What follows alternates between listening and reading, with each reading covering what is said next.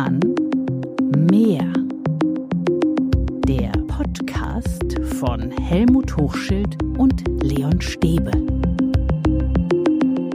Hallo und herzlich willkommen zu dieser Folge. Mein Name ist Leon Stäbe und mit dabei ist natürlich auch heute wieder Helmut Hochschild. Hallo Helmut. Hallo. Wie bist du denn heute drauf? Ja, jedes Mal der gleiche Mist. Wir haben so oft drüber gesprochen. Jedes Mal. Du, du solltest dich vernünftig vorbereiten. Hast du wieder nicht gemacht. Reiß dich doch mal zusammen. Oh Mann, ey, das ist wirklich zum Kotzen mit dir. Mein, also, ich finde total nervig inzwischen. Wir wollen heute über etwas sprechen, was seit Wochen irgendwie in der Luft liegt, in einer Zeit, die sowieso schon sehr schwierig ist.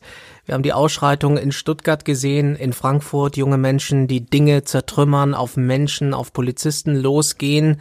Unser Thema heute ist Aggression und Gewalt. So kenne ich dich gar nicht, ja, Helmut. Deswegen gleich meine Frage. Äh, wie, ja, du bist irritiert offensichtlich und das ist genau das, äh, was ich halt erlebe und erlebt habe. Und du kennst, glaube ich, aus mehreren Podcasts schon meinen Spruch, wie man in den Wald hineinruft, so schallt es heraus. Und das ist für mich äh, ein wichtiger Merksatz für den Podcast, den wir heute aufnehmen, äh, Gewaltprävention.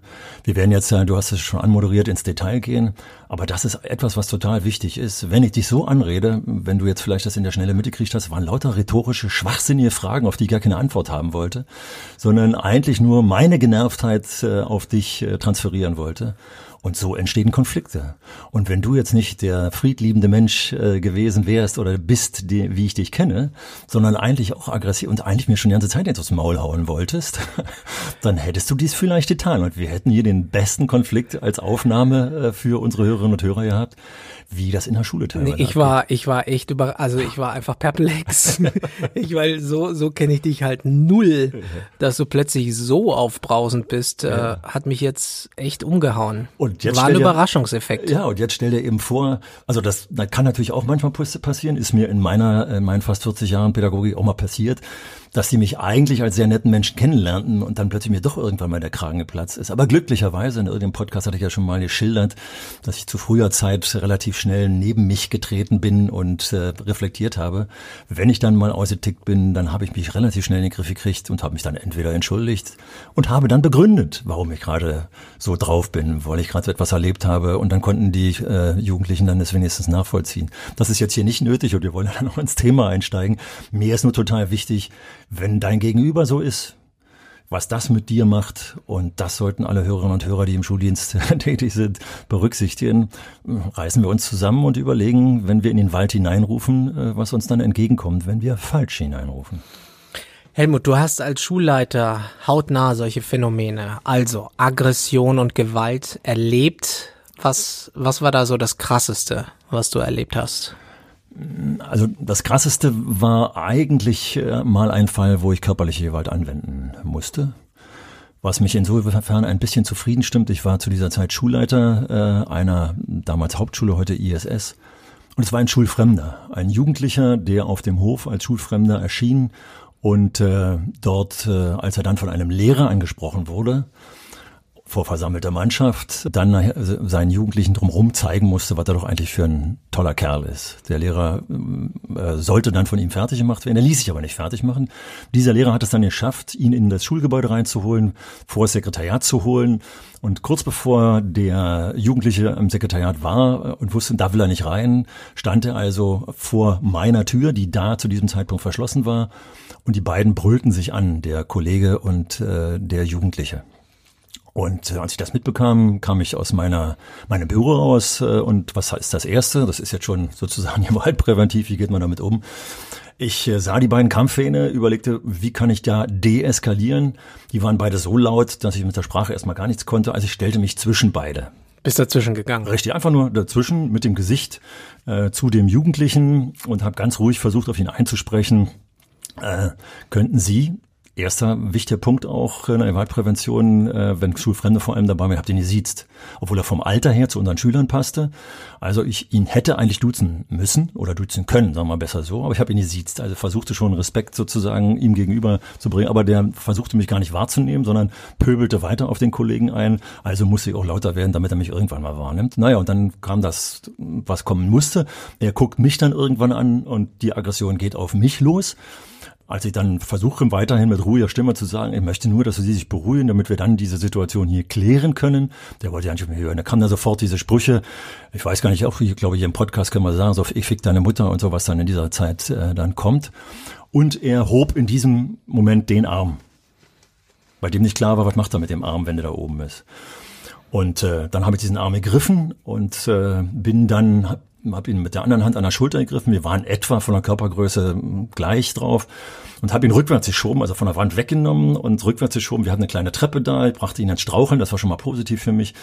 Äh, schob ihn dann weiter, so halb strauchelnderweise, äh, hinter einen Schreibtisch, zwischen Wand und Schreibtisch und kniete mich dann auf ihn äh, und sagte dann nur, bitte beruhigen Sie sich, ich lasse Sie los, sobald Sie sich beruhigt haben. Nebenbei war klar, der Hausmeister war inzwischen auch da, der hat äh, die Polizei dann angerufen. Das heißt, ich habe gesagt, wir warten jetzt, bis die Polizei kommt oder bis sie sich beruhigen. So, dann stand er auf, äh, ich setzte ihn so auf den Stuhl, stellte mich so weit vor ihn, dass er weiter nicht äh, äh gewalttätiger werden konnte und, und, und. Also das war das Problematischste. Die Polizei hat ihn dann mitgenommen. Äh, für mich war interessant, dass der weiterhin respektlos blieb, auch wenn die Polizei da war oder als die Polizei da war, auch der Polizei gegenüber. Das war das einzige Mal, dass ich tatsächlich körperlich äh, gewalttätig werde. Aber was machst du da? Das war ein schulfremder Jugendlicher, Richtig, sagst genau, du. Genau da kannst du doch als Schulleiter gar nichts machen, außer sozusagen Abwehr. Richtig, also leisten. die Polizei holen dann sowieso. Das ist, äh, man ist als Schulleiter Verwalter des Gebäudes, zuständig für das Gebäude. Das heißt, wenn ich jemand auffordere, das Schulgelände zu verlassen, rauszugehen, äh, und er tut es nicht, dann ist es ein Fall für die Polizei. Hast du für dich mal durchdacht, was war eigentlich der Grund für diese Aggression, für diese Gewalt? Bei diesem Schulfremden. Ja. ja. Warum der da so so ein Theater gemacht hat? Ja, das ist jetzt sozusagen so ein bisschen Jugendpsychologie, äh, die man dann betreibt. Ich kann es ja nur vermuten. Ich habe nachher erfahren, wir sind äh, zum Gericht geholt worden, der Kollege, ich äh, und der Hausmeister, die dabei waren. Wir haben dann erfahren, es war ein Intensivtäter. Es war ein Jugendlicher, der ein Image hatte, der ein Image vor den Jugendlichen auf unserem Schulhof zu verteidigen hatte. Das Image war eine Machtposition. Diese Machtposition sollte durchkreuzt werden von einem Lehrer und der musste jetzt dem Lehrer klar machen, äh, Alter, du kannst mich mal, ich zeig jetzt mal meinen Jugendlichen, vor denen ich klar machen will, dass ich hier der Chef bin. Ich zeig das dann. Wir haben also sozusagen seine soziale Position in Frage gestellt. Und äh, da er diese soziale Position nicht verlassen äh, wollte, musste er jetzt eben aufdrehen.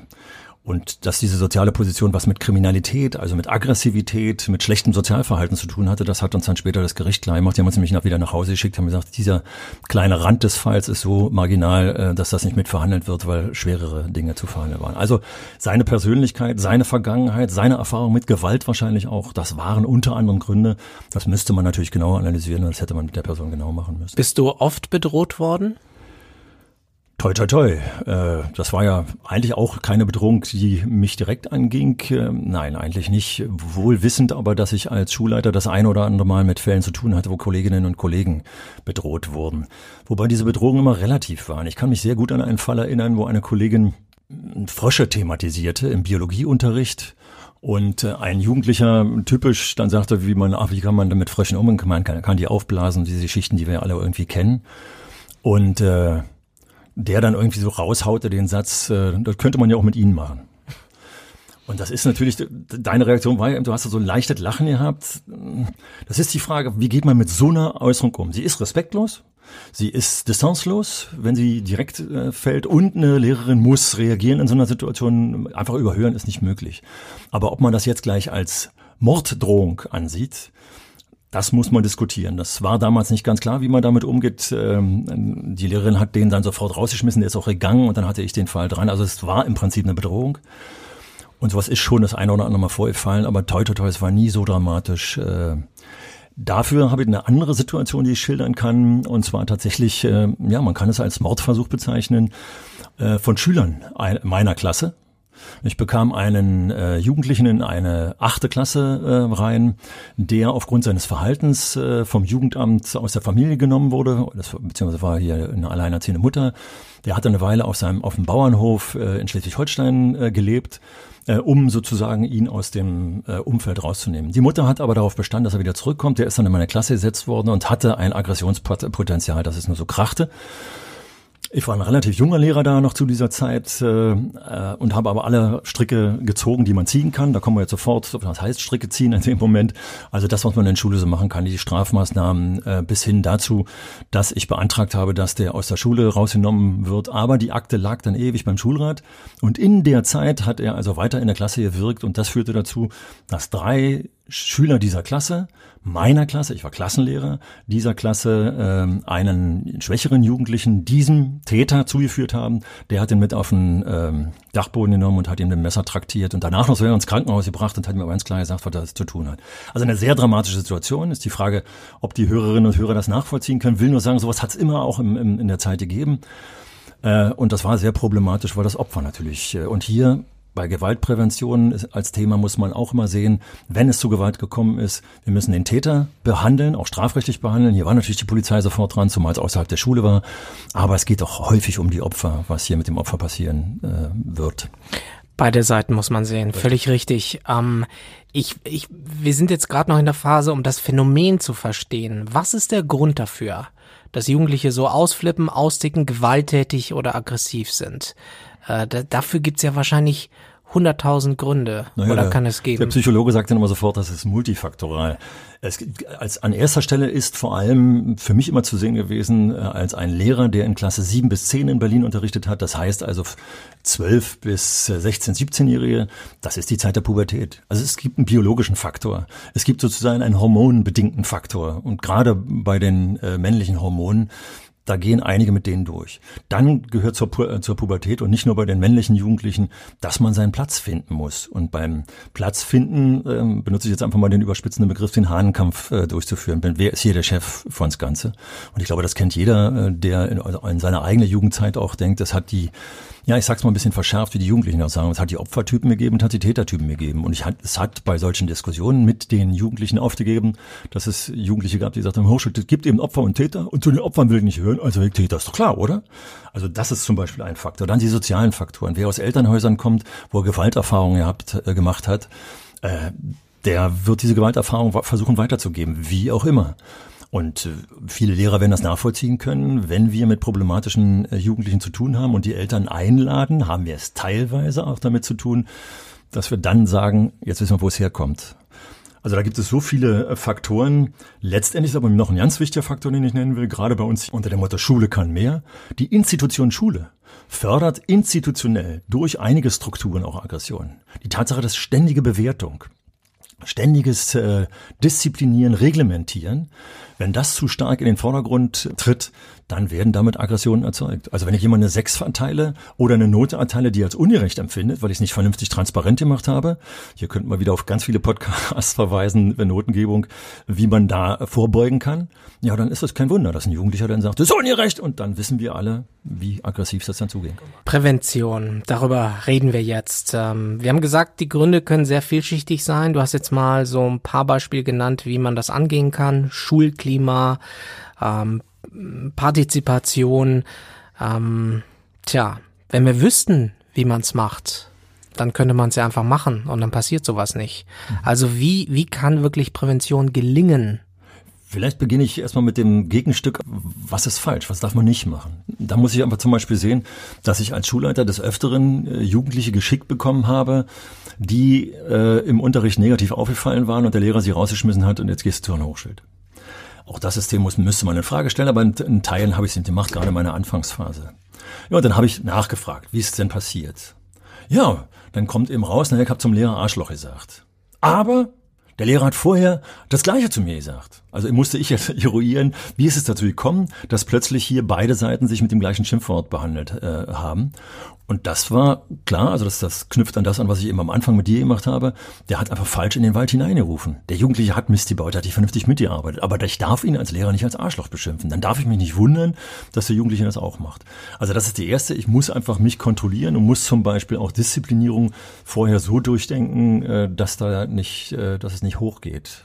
Es wird aber viele Lehrer geben, die natürlich ihre Schüler nicht so nennen, ne? Und ja, trotzdem ja, passiert's. Und da kommen wir jetzt zum Positiven, zu dem, was du eigentlich auf deine Frage tatsächlich auch hören wolltest. Zum Beispiel Jugendliche ernsten, also Kinder auch hören's, aber ich rede jetzt immer vor allem von Jugendlichen, weil ich an meine alte Schulzeit vor allem denke, äh, mit den Jugendlichen von 12 bis 16, äh, 17 Jahre. Man muss sie ernst nehmen.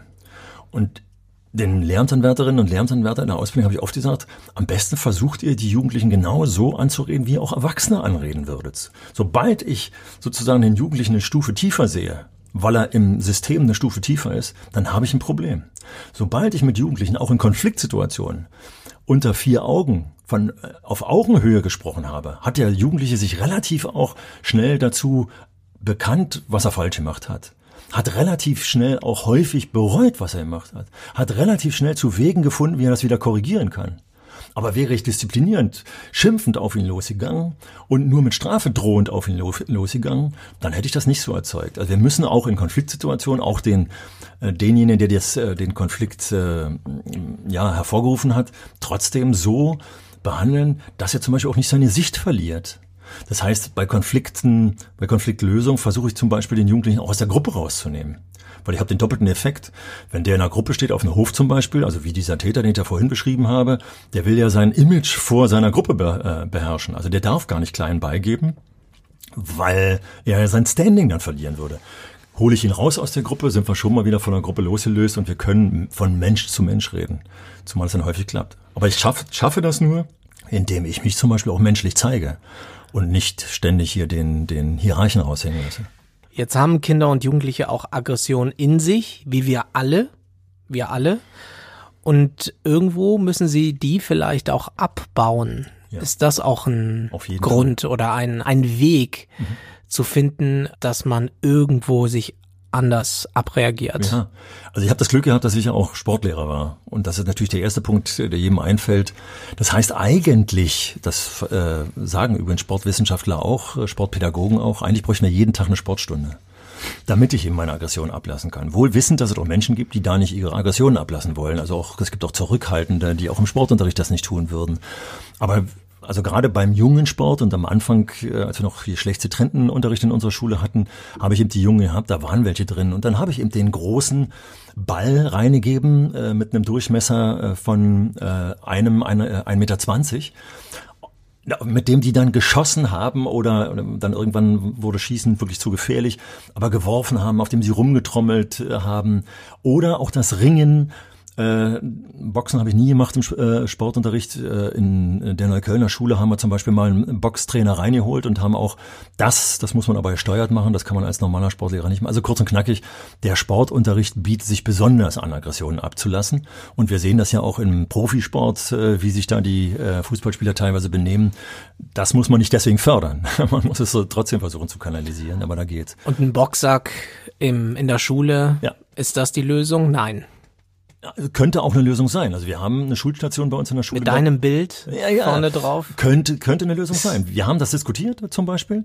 Gerade wenn äh, Schüler reinkommen und Jugendliche, und wir kennen das und in unserem letzten Podcast hatten wir eine Ex-Schülerin hier, die auch sich über einen Lehrer ganz besonders ausgelassen hat, bei dem sie auch Aggressionen äh, sozusagen geschoben hat an der Stelle, die sie nicht über Gewalt oder ähnliches äh, geäußert hat. Aber wir haben das lange diskutiert, waren uns aber dann einig, da muss man aufpassen weil die Trennung zwischen dem Boxsack, auf dem mein Bild, also der Bild des Lehrers ist, äh, gegen äh, den der Schüler Aggressionen hegt, es ist die Frage, ob er, wenn er den Raum verlässt, äh, dann noch den Unterschied sieht, wenn er mich dann sieht. Also da muss man psychologisch vorsichtig sein. Der Boxsack an sich, der ist auch okay. Ob man das Bild draufhängt, das ist eine ganz andere Frage, das wird, kann gefährlich werden, aber einfach die Aggression raus. Wir kennen es doch, dass Jugendliche und nicht nur Jugendliche einfach gegen die Wand prügeln und dann die Hände sich äh, kaputt machen, weil sie ihre Aggressionen äh, rauslassen. Und das jetzt an einem Boxsack zu machen, kontrolliert, äh, kann eine ganz tolle Lösung sein. Du plädierst ja da für die ausgestreckte Hand, für die berühmte. Jetzt wird es auch Leute geben, die sagen, nein, da muss man viel härter durchgreifen. Mhm. Äh, mit ein paar schönen Worten ist es da nicht getan. Mhm. Ähm, bin ich bei dir sofort. Äh, ich habe ein ganz, ein ganz böses Bild aufgebaut, äh, das ich aber trotzdem benutze, weil es einfach Klarheit schafft, es zugespitzt. Ich sage, äh, man muss einen Waffenschrank haben und man muss den Waffenschrank auch rechtzeitig öffnen, um zu zeigen, welche Waffen da drin sind, damit man im Konfliktfalle diese Waffen dann auch verwenden kann. Meine tatsächlich, dass ich auch bei der Thematisierung von bestimmten Dingen auch mit Strafen äh, agieren muss die ich dann letztendlich äh, dann noch durchführen muss. Das heißt, ich habe auch als Schulleiter tatsächlich äh, einen Schüler nach Paragraph 63 des äh, Berliner Schulgesetzes von der Schule schmeißen müssen. Wobei, das macht der Schulleiter nicht alleine, da gibt es bürokratische Hintergründe, aber das jetzt hier zu erklären würde zu weit führen. Faktisch war es aber der Jugendliche, war der Hochschild, derjenige, der ihn runtergeschmissen hat. Da war es dann wichtig, wenn, ich, wenn es so weit gekommen ist, musste es erstens viele Schritte vorher gegeben haben und zweitens musste ich auch an der Stelle noch dem Jugendlichen, das habe ich auch getan, immer wieder noch die Wege aufzeigen, dass damit sein Leben nicht vorbei ist. So. Wichtig ist bei dem, bei den Schritten vorher, dass man, dass der Jugendliche weiß oder das Kind auch weiß, der Hochschild meint's ernst. Wenn ich es nochmal mache, dann muss ich mit den Konsequenzen rechnen. Also man muss da konsequent sein. Ich habe das gerne durch äh, habe gesagt, hart, aber herzlich, äh, würde das gerne ersetzen mit konsequent, aber herzlich. Aber was machst, machst mal konkret? Was ist, wenn du schaffst es nicht, diesen Jugendlichen in irgendeiner Form wieder auf die Bahn zu bringen. Und er provoziert weiter und es geht immer weiter. Ja. Was ist da in deinem Kasten? Mhm. Also das muss man jetzt immer in, auf zwei Weisen betrachten. Hat sich das langsam aufgebaut, dann hat man vorher hoffentlich noch ein paar Punkte gesehen, wo man hätte eingreifen können oder eingegriffen hat. Und dann hat's gewirkt. Aber du hast ja jetzt den Fall geschildert, es hat eben nicht gewirkt. Das gibt's, also es hat sich was aufgebaut. Es gibt aber auch die andere Seite, die ich vorhin mit dem Dachboden geschildert habe, dass jemand so gewalttätig wird, dass ich eben keine Wege vorher oder keine Schritte vorher gehen muss, sondern ich sagen muss, hier hast du bereits jetzt sofort die Grenze überschritten. Schon auch im Sinne des Opfers. Aber man muss ja immer denken, es geht ja auch um Opferschutz. Und wenn genau. da jemand zum Beispiel körperliche Gewalt ausübt hat oder gar mit einer Waffe rumgelaufen ist, dann gibt's keinen Hin und Her, sondern das steht nicht nur in der Schulordnung, dass keine Waffen mitgebracht werden dürfen, das steht nicht nur im Schulgesetz, äh, dass das nicht sein darf, sondern das ist auch Strafrecht, was hier zieht.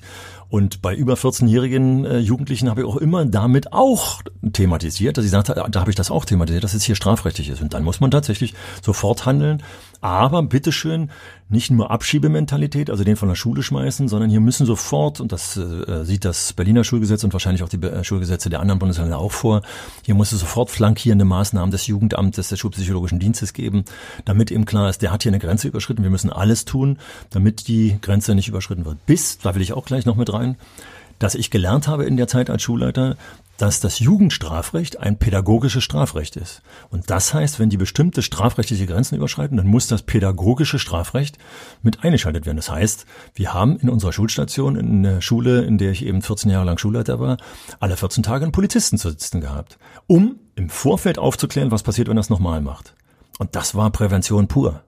Interessanterweise wurde der auch nie Bulle genannt, sondern der lief immer als Herr sowieso äh, durch die Schule, weil die plötzlich mitkriegten, der Mensch, der äh, gibt uns Ratschläge, die dazu führen, dass ich eben nicht äh, vor einen Richter muss. Gut, also das ist dann der Extremfall. Du hast mhm. gesagt, es muss viele, viele Schritte vorher geben. Mhm. Uh, und du hast vorhin erwähnt, das Schulklima muss immer wieder thematisiert mhm. werden.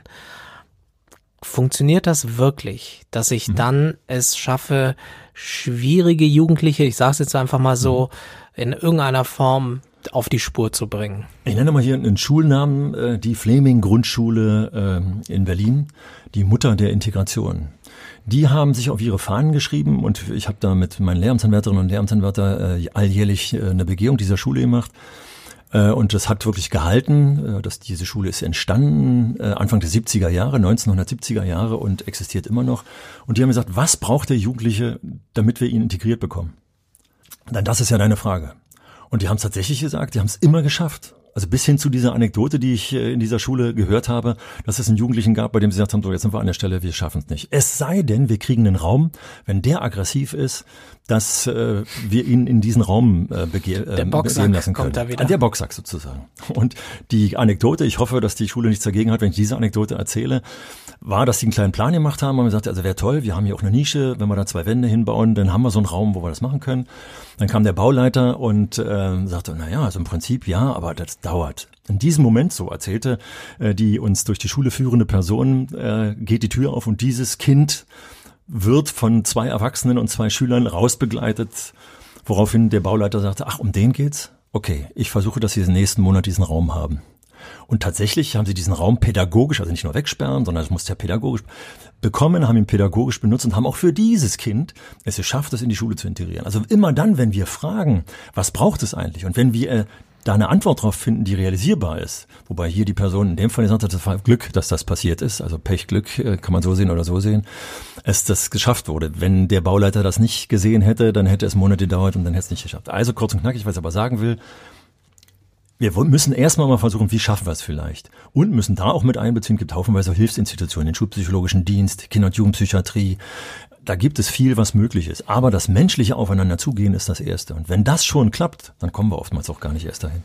Was ist dein Rat an eine Schule, an eine Lehrkraft oder Schulleitung, die sagt, wir haben wir schaffen es nicht. Wir haben hier permanent Probleme mit Gewalt und Aggression. Und selbst hab, das, was du jetzt vorgeschlagen hast, greift irgendwie nicht. Mhm. Ich habe es ja so ein bisschen erlebt.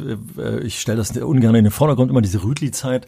Aber ich bin ja da in diese Rütli-Schule 2006 gekommen, an einem Zeitpunkt, wo die Presse gesagt hat, dass die, Schu äh, die, die Lehrerschaft am Ende war. Als ich dann da war, habe ich mitgekriegt, ein Großteil der Lehrerschaft war gar nicht am Ende. Die hatten auch ihre Möglichkeiten. Aber ich glaube, das, was wir gemacht haben, also auch mit den Kollegen, die vor Ort zusammen waren, da gab es einige, die da auch ein Konzept im Kopf hatten. Sie konnten es nur nicht durchsetzen aus unterschiedlichen Gründen. War das erste, dass ich mit den Schülern gesprochen habe. Gleich am ersten Tag, als ich da war, habe ich gesagt, Erklärt mir mal die Situation, ich will hier helfen und dann haben die Schüler ganz klar gesagt, was sie nicht wollen. Die Aggression auf dem Schulhof nicht wollen. Sie hatten teilweise Ideen, die Einführung eines Klassenrates, äh, die das ernst nehmen bei Konflikten, dass die Schülersprecher mehr und mehr mit eingebunden wurden. Also Kommunikation. Und ich bin da hingekommen und das war ja damals eine riesen, Aufruhr, weil das von der Presse so hochgespielt äh, wurde. Ich saß Jugendlichen gegenüber, die ganz ernsthaft mit mir daran arbeiten wollten. Das nächste war, dass Eltern überlegten, ihre Kinder von der Schule zu nehmen. Aber was habe ich gemacht? Wir hatten einen Elternabend gemacht. Der erste war noch relativ sporadisch besucht, aber die Eltern, die da waren, hatten auch Dinge im Kopf, haben Probleme benennen können, also wir haben diese Schule 2006 tatsächlich in gemeinsamer Arbeit, äh, die durch mich ein bisschen angefeuert wurde, weil ich als Neuer von außen als Schulleiter da reinkam, aber auch die Kollegen, die dort schon auch Konzepte hatten, wir haben das geschafft. Also wir haben diesen Turnover dann hinbekommen und es gibt tatsächlich hier in Berlin äh, ein Konzept für solche Schulen, die du gerade beschrieben hast und da werden dann mit den Schulen zusammen und Menschen von außen Konzepte entwickelt und das Wichtigste ist, miteinander ins Gespräch zu kommen, die Leute ernst zu nehmen mit ihren Problemen und zu schauen, wie kann man diese Probleme lösen. Wir wissen alle, das sind lange Wege, das passiert nicht von heute auf morgen. Aber, Aber wichtig ist, dass man etwas tut, bevor es knallt. Ja. Aber das muss man natürlich auch sehen und begreifen und dann auch umsetzen. Es ist nicht ganz leicht, weil Schule ja auch zur Zeit ja gerade viel mit sich selbst Richtig. zu tun hat. Und schön, dass du das sagst zur Zeit. Du denkst eben an die Corona-Zeit. Denk an äh, die Schule, deren Schulleiterin wir hier äh, bei uns im Podcast ja auch äh, als O-Ton hatten, äh, die ganz klar sagt, auch in der Zeit, wo die Jugendlichen sich nicht gesehen haben, hat sie Identifikationsprojekte äh, gebaut. Das ging damals um ein Projekt, sobald die Schule wieder offen war, sollte in dieser Schule ein gemeinschaftliches äh, Werk erstellt worden sein. Und genau das ist es, äh, wenn tatsächlich alle miteinander im Gespräch bleiben. Auch diese Schulleiterin hat von dem Elternabend, diesem tollen äh, Online-Elternabend mit 35 Eltern gesprochen. Wir müssen im Gespräch bleiben. Wir dürfen keine Gesprächsbarrieren aufbauen. Wir kennen alle aus den Schulen die Gesprächsbarrieren zwischen Lehrkräften und Eltern. Die müssen abgebaut werden. Wir müssen die Eltern mit ins Boot nehmen. Und äh, in der Schule, in der ich selbst 14 äh, Jahre lang mit dem Kollegium agiert habe, da haben wir solch ein Klima geschaffen und wir hatten weniger Fälle. Und die, für die Fälle, die wir dann hatten, die so extrem sind, wie du sie durch deine Fragen geschildert hast, hatten wir tatsächlich Mechanismen, hatten wir äh, Kommunikations Raster, die uns dazu geführt haben zu sagen, wir haben erstmal für jedes Problem einen Punkt, mit dem wir beginnen können. Glaubst du, dass diese Zeit, in der wir gerade leben, also Corona, die Beschränkungen, diese ja doch irgendwie bedrückende Zeit, dass das Kinder und Jugendliche potenziell aggressiver macht, auch wenn wir es jetzt nicht verallgemeinern dürfen, aber dass es ja solche Phänomene weiter befördert? Auf jeden Fall. Also erstens gibt es weitere Regularien, weitere Regeln, die wir einhalten müssen, für die wir ermahnt werden. In der Schule äh, hier geht es gerade jetzt die Diskussion durch, dass zu Beginn des neuen Schuljahres die Maskenpflicht eventuell in den Schulen eingeführt wird. Da wird es wie in jedem äh, Selbstbedienungsladen, den wir hier betreten, äh, werden wir sehen, dass es Menschen gibt, übrigens nicht nur Jugendliche, sondern auch ältere Menschen, die sagen, nee, ich halte das für Quatsch. Also haben wir den ersten Konfliktherd, der sich dann hoch äh, pushen kann, wenn wir nicht aufpassen. Und wenn wir wieder rausgucken aus der Schule, und deswegen ist es so wichtig, dass wir heute dieses Thema besprechen, Stuttgart und Frankfurt, wo äh, an einem Wochenende, weil die Möglichkeiten, sich auszutoben, nicht mehr da sind, plötzlich auf dem Opernplatz äh, es hoch hergeht, aus einer kleinen Feierlichkeit werden plötzlich 3000 Menschen, die dann plötzlich erstmal sich untereinander aggressiv behandeln und dann kommt das System rein in Frankfurt die Polizei, die dann plötzlich, äh, wo sich dann plötzlich alle einig sind, aha, hier kommt unser neuer Gegner und alle stürzen sich auf die Polizei. Aber was kann eine Schule machen? Also Schule das zum Beispiel ja außerhalb. Deswegen das zum Beispiel thematisieren. Mir wäre es total wichtig, wenn ich Frankfurter Schule wäre oder in einer Frankfurter Schule handeln würde, würde ich sofort nach Beginn des Schuljahres das thematisieren. Hier ein schönes Beispiel, das wir eben bei uns in der Schule damals hatten, als in Berlin die Maikrawalle groß waren. Gab es einen Schüler unserer Schule, der am Montag, äh, das der 1. Mai war ein Sonntag, am Montag auf einer Boulevardzeitung äh, vorne mit einem Bild abgebildet war. Äh, auf einem umgedrehten Auto, zerstörten Auto stand der und in Siegerpose. Sein Problem war, dass er das auch noch in der Schule schon als Heldentat verkauft hat. Ich hatte vorhin schon vom Buschfunk erzählt. Das war für mich immer ein ganz wichtiges Ziel, dass ich die Ohren, und zwar nicht in Stasi-Methodenart, sondern einfach die Ohren an den Jugendlichen dran hatte. Was bewegt die? Und damit kriegten wir relativ schnell mit, oh, wir mussten den Jugendlichen aus dem Verkehr ziehen und äh, abfischen. Das Schöne war, dass am nächsten Tag der Vater auch noch, als wir uns überlegten, was wir jetzt da äh, machen, kam der Vater mit dem Jungen, weil auch der Vater das Bild gesehen hatte. Und, und was habt ihr dann gemacht mit also dem? Erstmal der Vater hat mir dann mitgeteilt, dass er schon bei der Polizei war. So, der Jugendliche hat den Fehler gemacht, äh, dass er das in, in der äh, Schulcommunity kommuniziert hatte. Also war klar, wir mussten in der Schulcommunity etwas dagegen setzen. Wir haben es thematisiert und haben nochmal klar gemacht, dass das alles andere als eine Heldentat war und äh, haben damit, glaube ich, auch Erfolg gehabt, dass dieser Jugendliche das, was er eigentlich wollte, also sein Image in der Schule weiter aufbauen, was er doch für ein Held ist, mit negativen Arten, das war tatsächlich Teil auch der Berliner Hauptschule früher, wir waren ja nur acht Prozent der Schüler, dass viele sich nicht mit ihren Leistungen brüsten konnten, die sie in der Schule zum Beispiel erbracht, mit den positiven Leistungen, sondern mit ihren Heldentaten, die eben abseits äh, der Regeln äh, geschaffen waren. Und äh, also haben wir da was entgegengesetzt. Wir sind in den Unterricht reingegangen, haben das thematisiert. Wir haben auch ein bisschen sozusagen gegen den Jugendlichen dann gearbeitet, um zu sagen, also der hat was alles andere als Heldentat gemacht. Er ist dann übrigens trotzdem in der Schule weiter integriert gewesen. Wir mussten den nicht rausschmeißen. Aber wir haben es so thematisiert, dass er auch wieder integriert wurde, aber dass diese Tat eben tatsächlich äh, wegkam. Und interessant übrigens auch, weil ich das eben mit Stuttgart verglichen habe, aus diesen äh, Mai-Demonstrationen hat die Polizei auch ihre Schlüsse gezogen. Nicht nur bei uns in der Schule, sondern generell. Meistens waren sie nur in Kreuzberger Schulen. Nach der Geschichte sind sie dann auch in der Reinickendorfer Schule gewesen. Ist die Polizei reingekommen in die Klassen und hat mit den Jugendlichen thematisiert, wie diese Maikrawalle aus, äh, aussahen. Und ich kann mich noch sehr gut erinnern, dass Jugendliche danach berichteten, wie sie den Polizeihelm von einem Polizisten aufgesetzt bekommen hatten, der da in der Klasse diesen Vortrag hielt oder mit denen ins Gespräch gegangen ist, und der dann einfach einen Pflasterstein nahm und nur leicht an den Helm klopfte welchen Schreck der Jugendliche hatte, was das an Akustik in diesem Helm und an Ängsten erzeugt hat. Das heißt, hier wurde sofort der Perspektivwechsel geschaffen. Mensch, denk doch mal dran, das ist ein Mensch unter dem Helm. Und ich glaube, das hat eine sehr große Wirkung gehabt. Äh, hier in Berlin sind ja die Maikrawalle dann auch abgeebbt. Und ich glaube, das war eine von vielen äh, äh, Aktionen, die die Polizei machte, damit das abgeebbt ist. Und überhaupt, glaube ich, brauchen wir da in dem Bereich mehr Sensibilität, ja. mehr als wir ohnehin schon hoffentlich haben. Richtig. Und mir ist jetzt nochmal wichtig, so zum vielleicht auch Richtung Schlusspunkt auch nochmal zu sagen, welche Jugendlichen sind das besonders, die das brauchen, sich als Helden auf so einem Auto darzustellen?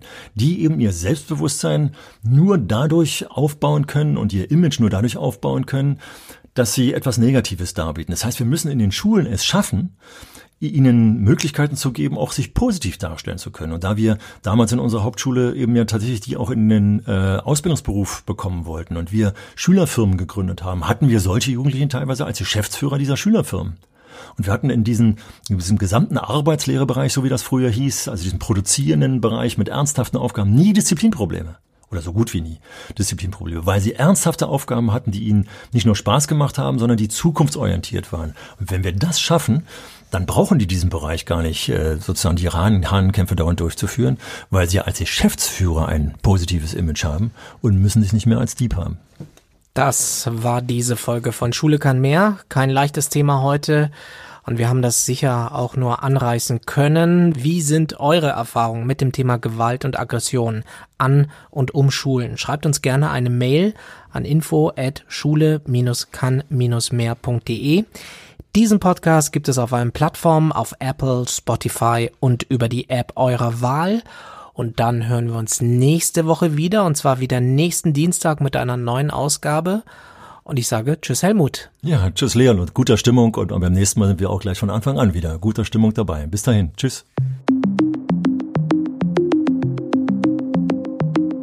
Schule kann mehr. Der Podcast von Helmut Hochschild und Leon Stäbe.